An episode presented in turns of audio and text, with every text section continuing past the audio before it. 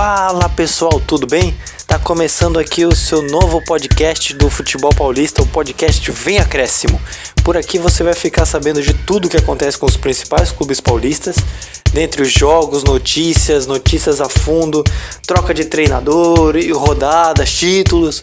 Então vem com a gente, vem escutar com nossos principais comentaristas, o Vinícius Souza e o Vitor Souza, para você ficar por dentro de tudo o que acontece no futebol paulista. Acréscimo!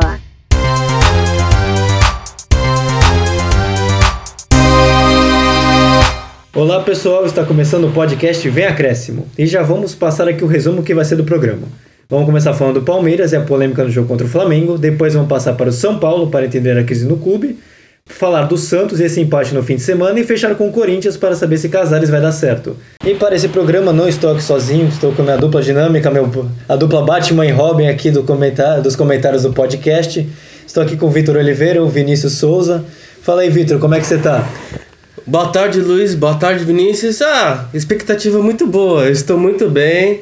E teremos muitos assuntos para tratar hoje. E aí, Vini, como é que você tá? Salve artistas, tudo bem? O, como a gente já sabe, o, pai tá on, mas também o pai tá cansado, né? Teremos uma rodada cheia de empates. Olha, meu amigo, a vitória não veio, só que empate veio e também tem pressão de técnico, né, Luiz? Então, agora já vamos passar aqui. A gente pede já no início desse programa, você se inscreva se de repente você gostou dos assuntos. A gente sempre traz programas às terças e às sextas-feiras. Então se inscreve no nosso canal, deixa seu like, comenta, compartilhe com os amigos, família e siga nossas redes sociais que vão estar na descrição abaixo.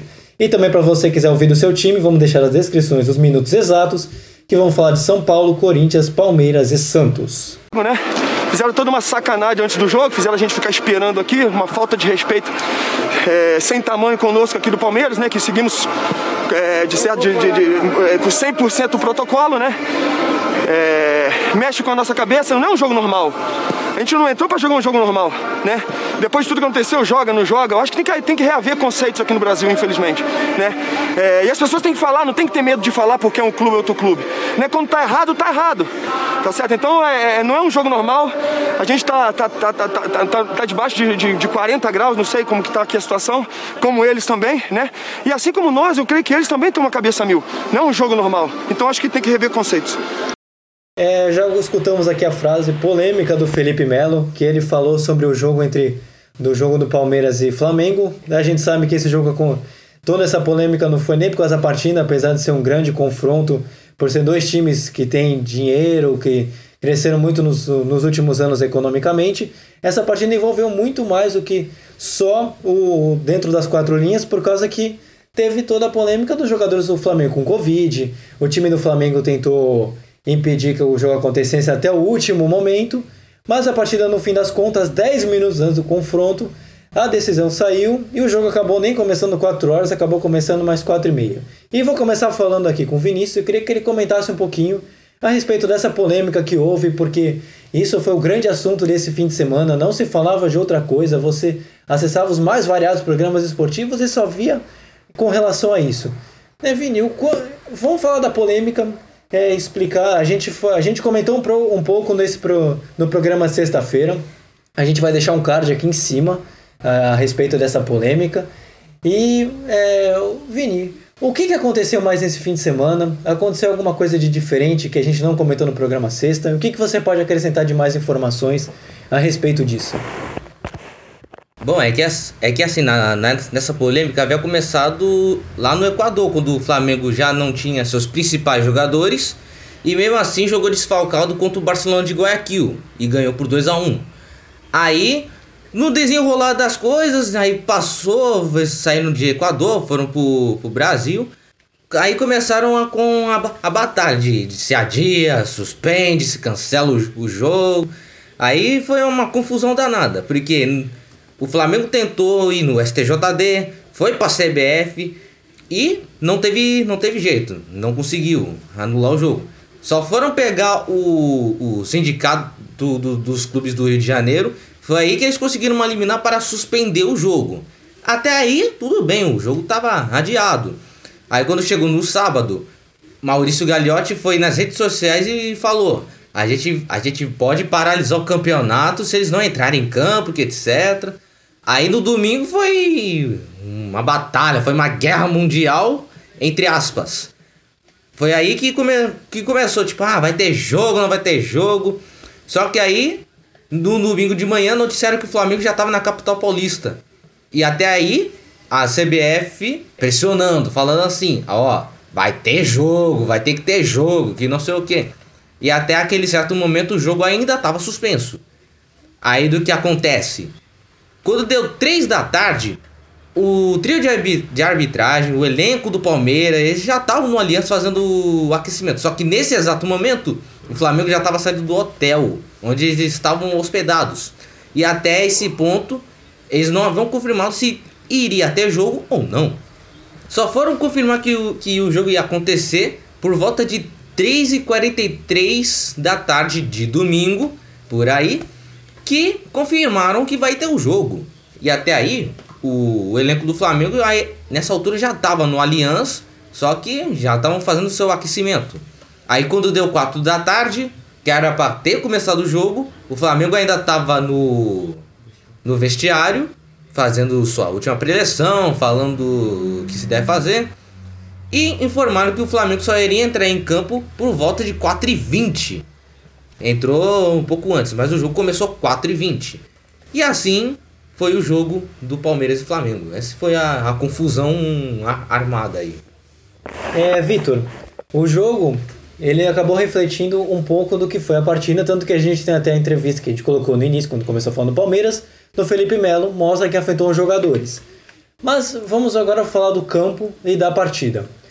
O time do Flamengo foi desfalcadíssimo, é time C, time D do Flamengo, e com cheio de moleques, foi e enfrentou o Palmeiras de igual para igual.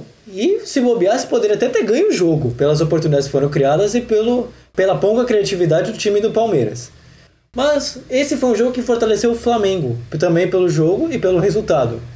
O que, que o Palmeiras pode aprender? O que, que foi o jogo para o Palmeiras porque esse era um jogo de consolidação, mostrar que o Palmeiras tem um grande time titular e quando pega um Flamengo desfalcado, era para ter sido uma goleada, um passeio, porque o Palmeiras foi completamente titular e o Flamengo foi com o time D praticamente deles. Luiz, pelo amor de Deus, esse jogo foi mais chato que pernilongo gordo. Olha, vou te falar uma coisa, foi assim, é...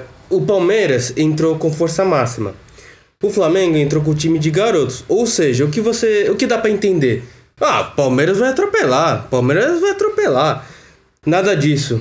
É, o, o jogo, o primeiro tempo, foi muito chato. Foi muito chato mesmo. Deu até sono. Parecia que o Palmeiras não, tava jogando com qualquer time, assim. Ah, tô jogando, só pra jogar mesmo. Não teve nada, não teve emoção, não teve praticamente nada, assim, no primeiro tempo. O que me deixou feliz assim foi o time do Flamengo é, organizado. Mesmo com a molecada e os, os, os titulares, o, o Gerson, Thiago Maia, o Arrascaeta, que jogou muito, muito mesmo nessa partida, o Maestro no meio-campo, e o Pedro, né? Olha, não, o Lincoln não, o Lincoln não. Ele é reserva, mas ele já tá experiente. Enfim, voltando. Aí o segundo tempo, ele já começou diferente. Começou com outra pegada, tudo. Aí o Palmeiras fez um gol, né? Com o Patrick de Paula, chutando de fora da área, desviando no Thiago Maia, enganou o goleiro, né? O Hugo. E não deu nem tempo de respirar, já saiu o gol de empate do Flamengo. Em jogada do Arrascaeta que ele cruzou pro, pro Pedro jogar pro gol. E foi isso basicamente o jogo. O segundo tempo melhorou muito em relação ao primeiro e destacar a maturidade dos jogadores, porque o jogo foi tratado como é, a superação, né? Por tudo que aconteceu com o Flamengo, por causa da Covid, se joga, se não joga, essa batalha jurídica. Então, eu acho que o, por todo esse contexto, o Flamengo sai fortalecido sim. Sai fortalecido sim desse, é, dessa partida. Do lado do Palmeiras fica aquela questão: pô, caramba, mais um empate? Mais um empate? Com os meninos do Flamengo. Caramba, o Luxemburgo ele não consegue nem ser campeão de empate. O Palmeiras tá com, tá com o número 7, né? Empates e o Botafogo tá com 8 empates. Ou seja, nem o cara consegue ganhar no Botafogo em quesito de empate. E a, a história legal fica por conta do goleiro do Flamengo, que ele perdeu o pai. É, a gente não. Como essa história é fantástica, eu acho que é um retrato do futebol, do futebol principalmente do brasileiro, onde sai aquele menino que sai da, da comunidade mais humilde e consegue chegar na titularidade. Ele pode ser um suplente, um reserva de luxo para o Diego Alves, porque ele foi muito bem, foi eleito o homem da partida com justiça. Mas eu quero perguntar agora para o Vinícius sobre o comentário justamente do Vitor e que a gente já tinha comentado até em off antes de a gente começar a gravar aqui o programa. Que o Palmeiras empata muito. São 11 jogos com 7 empates. O time do Luxemburgo ele não consegue é, ter o resultado, ele não, ele não perde, mas ele também não ganha. O que que acontece? Antes do jogo, a gente via que o time do Flamengo estava mais desconfiado que cego que tem amante. Mas só foi a gente assistir o jogo que a gente não viu é, o que a gente esperava, que o Palmeiras iria vencer. Mas, pro lado do Palmeiras, para essa semana vai ficar mais complicado do que calça de povo, porque o Flamengo já ganhou do, do, do Palmeiras ano passado, duas vezes no Brasileirão, e não consegue nem ganhar do, do time B do, do, do Flamengo. Apesar de, da média de idade do, dos meninos do Flamengo, varia entre 20 a 25 anos. Então, o que poderia se dizer é que o, o, o Palmeiras é, tá deixando de ganhar as partidas para simplesmente patar, porque eles acham que assim, agora só empate agora importa, que não sei o que, agora que vencer jogando bem que é bom nada. É diferente do time do, do Atlético, do São Paulo, que tá vencendo, vencendo e vencendo, mas convencendo. Vitor, agora vamos passar. O Palmeiras ele tem mais um jogo durante essa semana. É pela Libertadores da América contra o Bolívar em casa. E que pode consolidar a classificação até mesmo em primeiro do grupo. Pelo, pela, pela boa pontuação que o Palmeiras tem hoje com 10 e pode chegar a 13. E 13 pontos numa fase de grupos de qualquer campeonato é suficiente para você passar em primeiro. É, o Palmeiras vem mais pressionado com esse empate com o time com, com o jogo com o Flamengo ou isso também se considera por todos os outros jogos, por todos os empates, e a pressão que já vinha antes e agora por mais um empate no, na, na, temporada? Então, Luiz, sobre isso, é, acho que vira chave. O brasileiro é uma coisa, Libertadores é outra. A questão da Libertadores, o Palmeiras está muito bem encaminhado é, para se classificar. O Palmeiras só precisa de um ponto em dois jogos no Allianz contra o Bolívar e o Tigre. Só isso. Ou seja, para mim tá de boa. O Palmeiras vai passar com tudo na fase de grupos da Libertadores. E eu acho que não vai influenciar, não. O Palmeiras é um time cascudo, tudo. Eles vão é, saber administrar, né? Tudo isso. É isso, basicamente na Libertadores tendo tudo bem. No brasileiro é a questão do rendimento que não tá aparecendo muito para a torcida. E agora já vamos passar direto para o São Paulo. Hora, 30 e poucos minutos, 32, 33 minutos com jogador a mais. Mas a gente podia ter aberto um pouco mais. A, entrada, a própria entrada do Paulinho Boia era para ficar um pouquinho mais aberto. Ele acabou até criando, dando cruzamento da última chance do Daniel. E o Igor tinha que ficar, se manter um pouco mais aberto também do outro lado. Nesse aspecto eu, eu concordo com o Murici. Mas você dá com um jogador a mais, eu repito, você jogar com um time para você criar, quando você tem um time que marca bem, eu acho que o Inter, se eu não me engano, é a defesa menos vazada do campeonato o jogo não fica mais fácil para você criar porque você está com um jogador a mais. Porque os jogadores, todos os nove jogadores, se voltaram para jogar em 15, 20 metros de campo dentro da área. Então já ouvimos aqui, vamos começar falando do São Paulo. Acabamos de escutar o áudio do Fernando Diniz falando de como foi a partida, é, dele fazendo o um resumo entre São Paulo e Internacional que teve nesse fim de semana. Eu já vou começar falando aqui, passando para o Vitor, ele se fizesse uma pequena análise da partida que foi um jogo entre os melhores, dois os três melhores colocados, segundo e terceiro na tabela, pelo menos quando se enfrentaram. O, e o jogo fora de casa foi positivo para o São Paulo. O que, que você achou? Faça a sua análise e o, comente aí a situação de como foi. Minha análise do jogo é que era um jogo importante para, é, caso um dos times ganhe, a liderança, né? O, por incrível que pareça, o São Paulo jogou bem os dois, os dois tempos. E quando o São Paulo estava dominando no primeiro tempo, até mesmo quando saiu atrás, né, com o gol do Thiago Galhardo, em cruzamento do Moisés, o São Paulo vinha jogando bem. Depois de 10 minutos, foi aos 15, né, do Thiago Galhardo, aos 25, Aí o Reinaldo cobrou a falta, o Pablo desviou e gol do Luciano. Foi bem chorado nesse gol. Ficou um a um. Beleza. Aí, né, o jogo ficou lá e cá, tudo. Segundo tempo, é, aos, acho que foi aos 15 minutos, aos 20, que o Zé Gabriel foi expulso. Ele deu uma entrada muito forte no Igor Gomes e acabou saindo, né? Foi expulso. Olha, por incrível que pareça que eu vou falar, mas vendo esse São Paulo atual jogando, eu olhei para aquela situação e falei: "Mano, o cara foi expulso. Eu acho que esse placar 1 a 1 vai ficar até o final". Mano, não, não deu outra, não deu outra. O São Paulo tentava, tentava, tentava e não conseguia. Também méritos do Marcelo Lomba que salvou o São Paulo é, três vezes. Em chute do Igor Gomes, a cabeçada do Daniel Alves e o chute do Igor Vinícius. O resultado em si foi muito bom pro São Paulo. Pô, você tá jogando com o Inter, lá no Sul, vindo com empate na bagagem, foi ótimo para é, pretensões no campeonato. E basicamente é isso. O, o São Paulo jogou bem a partida, só que não conseguiu ser eficiente e aproveitando que o São Paulo tinha um a mais em campo. É, Vinícius, a partida foi equilibrada, o Vitor fez, ele colocou que o São Paulo foi bem nos dois tempos, mas com um a menos, por mais que o resultado fora de casa seja positivo, não dava para o São Paulo sonhar mais e tentar conseguir a vitória, o Fernando Diniz de repente colocar o time mais para frente, porque até mesmo na transmissão o Murici Ramalho ele criticou o, o Fernando Diniz porque ele atacava só pelo meio e não pelas pontas. Ele dificilmente alterava jogadas. É, o, você acha que o Fernando Diniz, de repente, ele está muito preocupado com o resultado? O que, que você achou? Você acha que o São Paulo deve ter conquistado mais?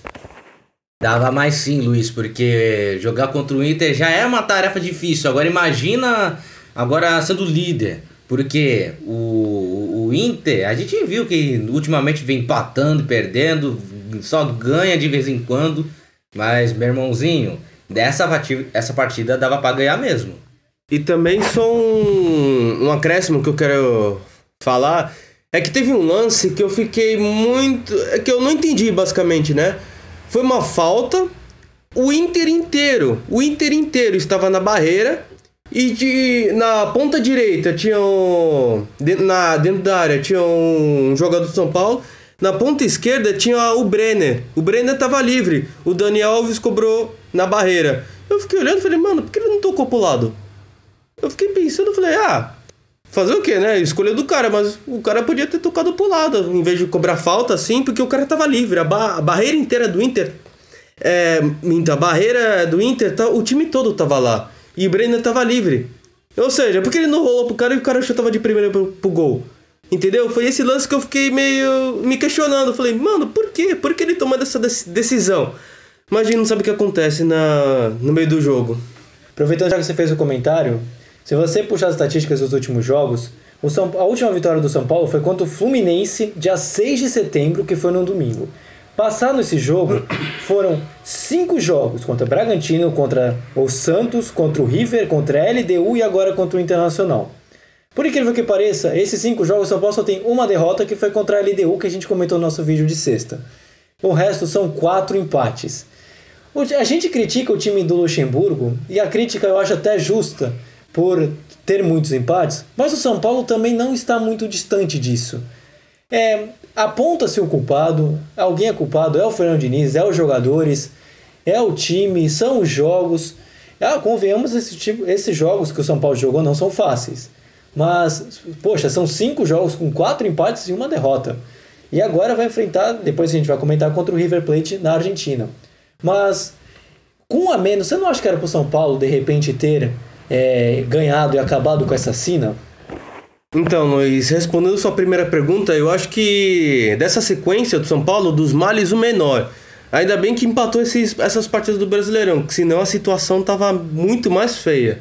É, assim, eu acho que o. Não é que o erro é do Fernando Diniz, mas é, é erro sim do Fernando Diniz. Porque assim, dependendo do, do dependendo do time adversário que o São Paulo vai enfrentar, ele tem que escalar os jogadores de acordo com aquele time. Ou seja, o estilo de jogo que o Fernando Diniz quer propor no São Paulo não vai funcionar, vai contra Santos, contra Inter, que são times mais agressivos, que eles pressionam, é, que eles pressionam bastante.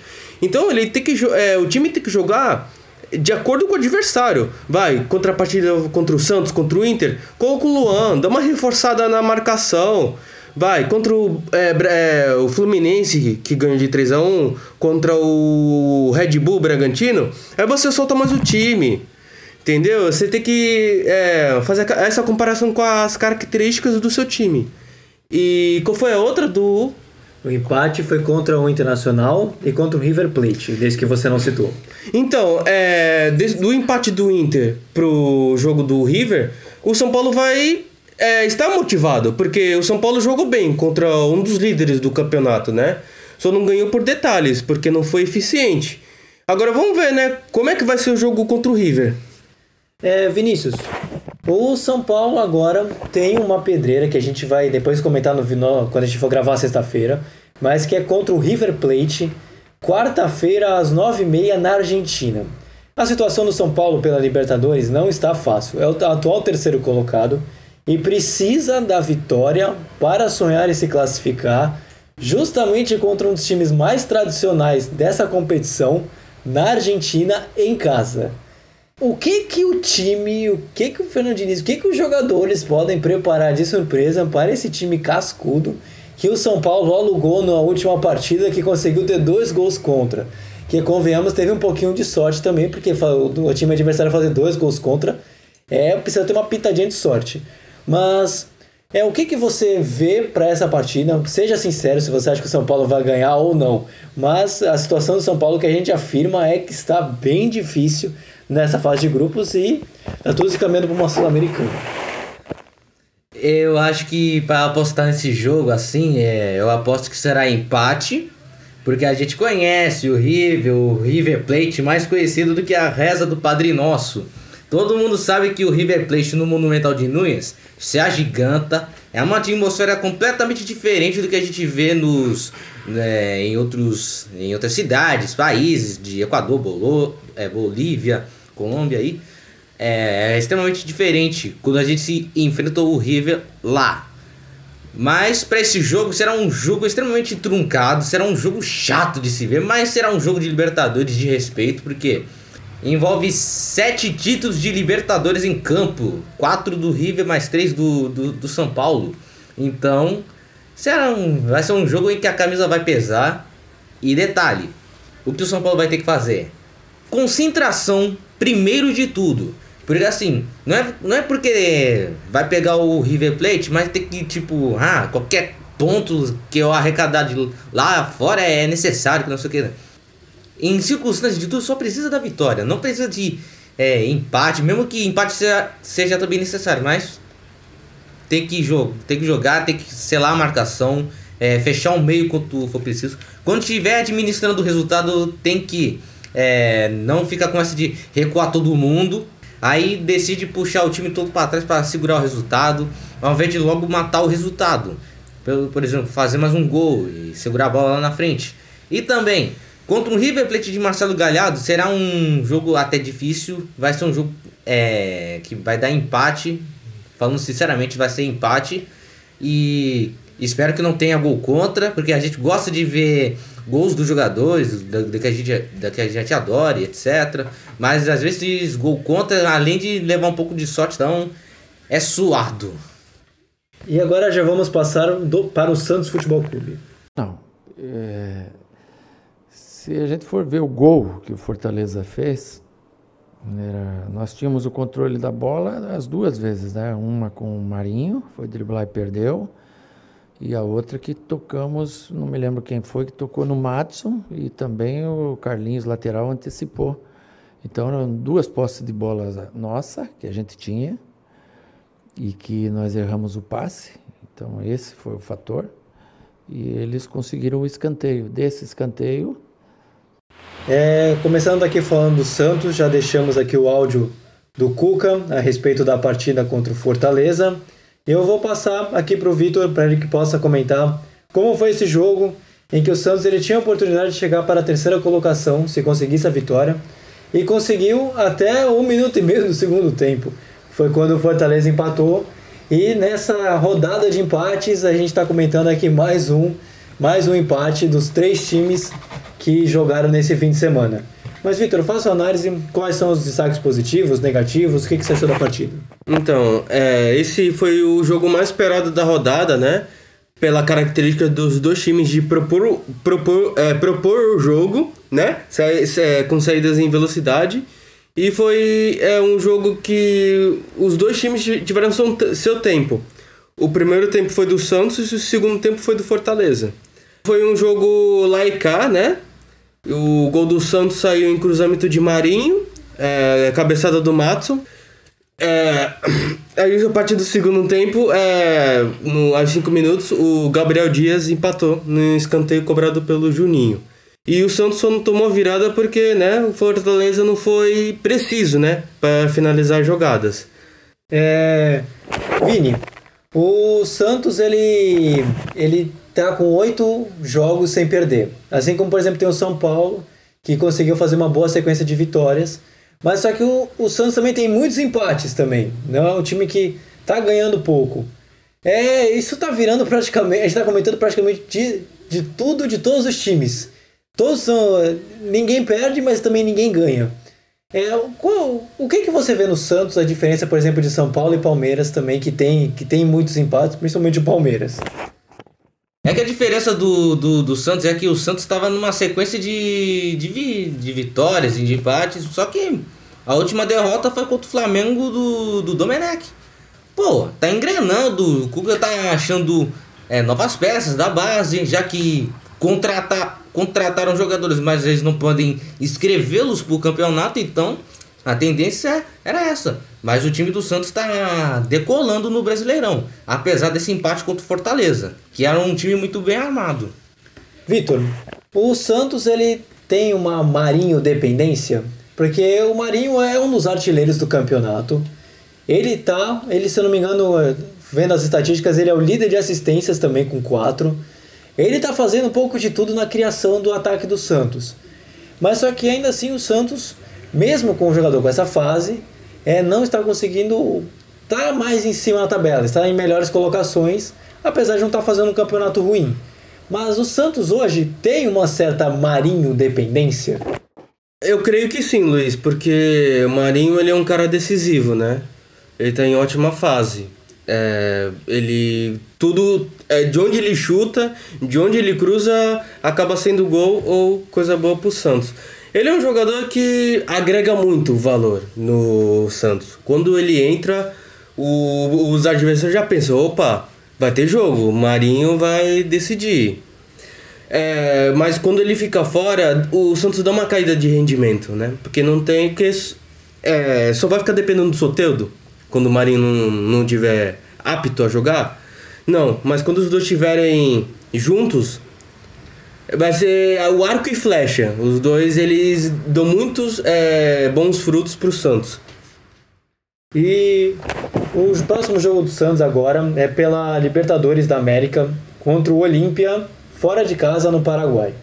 É, Vini, o Santos ele está com 10 pontos, a mesma pontuação do Palmeiras e também não está com uma situação muito diferente. O Santos precisa de apenas mais uma vitória para que possam se classificar e fugir no caso aqui do Boca Juniors, né? Porque o seu Santos passar, ele enfrenta o, o segundo colocado do grupo H, que tem o Boca Juniors como, como líder do seu grupo. É, mas o Santos precisa de realmente só mais um empate para poder é, ficar classificado de vez, assim, está certo a classificação. É, apesar de ser um jogo fora de casa, você acha que o Santos pode talvez ter o mesmo resultado do São Paulo, que é um empate, apesar do São Paulo, quando a gente comentou, precisava da vitória? É, no caso do Santos, essa tarefa de empatar vai ser mais fácil do que fazer a, tabu a tabuada de um. Porque será um jogo, um jogo que, tipo, mano, ou empata e garante a classificação, ou vence é, jogando bem, trazendo mais três pontos e jogando é, peso pro adversário para a última rodada. Então será um, um, um jogo para é, administrar mais um empate. É, passando agora para o Corinthians, dessa vez a gente não vai ter frase porque o Corinthians não jogou esse fim de semana, então dessa vez vai ficar um meio vazio, infelizmente para o torcedor do Corinthians. Mas o que não é tão triste assim pro torcedor é o anúncio do Casares, a dupla que fa quer fazer a dupla no Atlético Mineiro, agora vai fazer dupla no Corinthians. E eu vou perguntar aqui pro Vinícius, ele, nosso analista, vai fazer o, o que, que você acha, o que, que você espera do Casares, pelo que ele jogou no Atlético Mineiro, pelo que você espera dele, com a camisa do Timão. A gente espera que o Casares se, é, se adapte bem ao, ao Corinthians, porque a gente vê que o, o Otero conseguiu se adaptar rapidamente num clube que pressiona, que é um clube que, que vem de títulos recentes, tricampeonato paulista, brasileirão.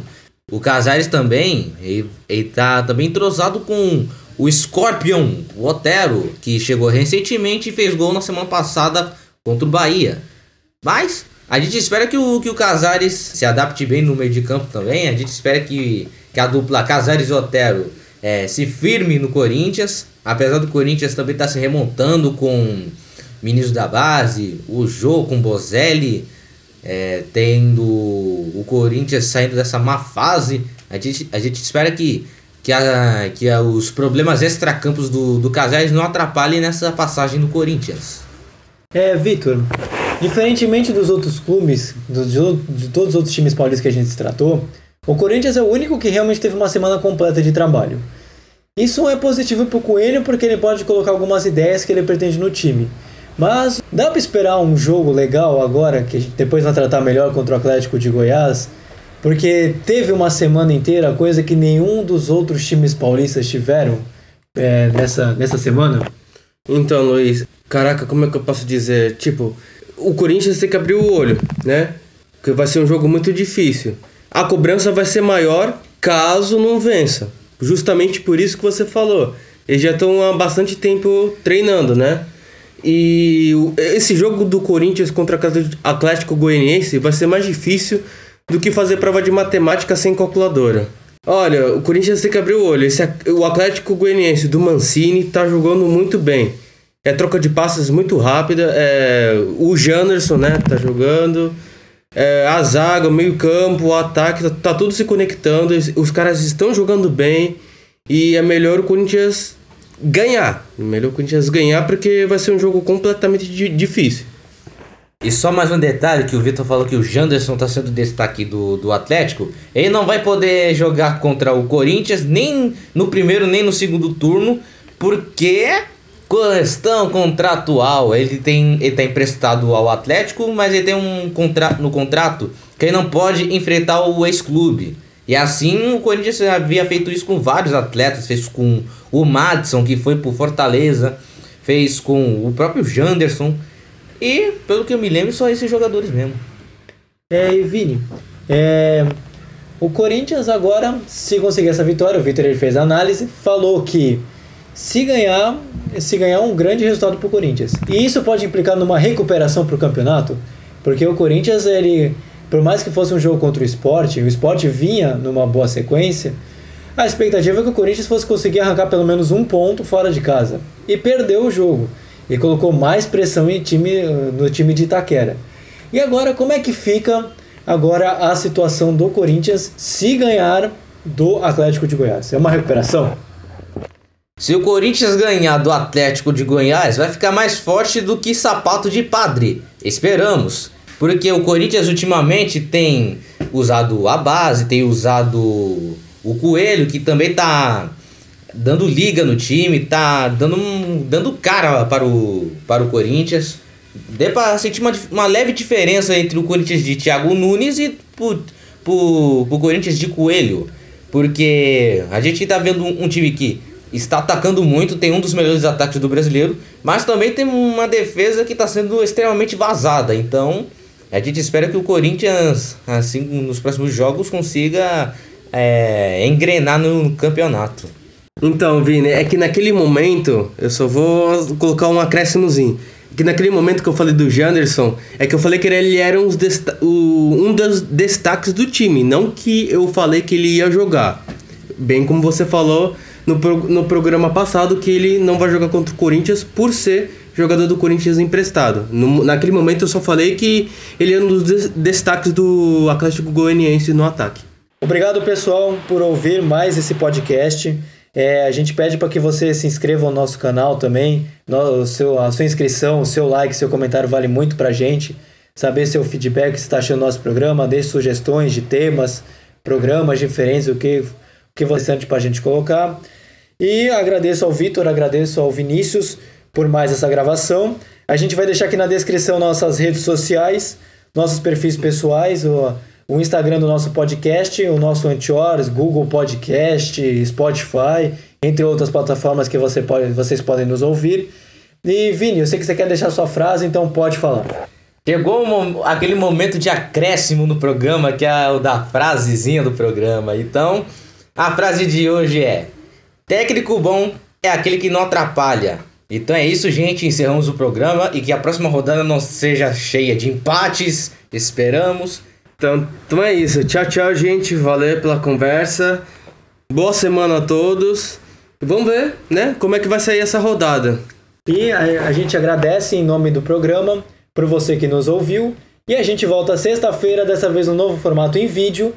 E a gente volta sexta-feira. Fica atento às nossas publicações nas nossas redes sociais. E valeu, gente. Fui! Tchau, Brasil! Tchau!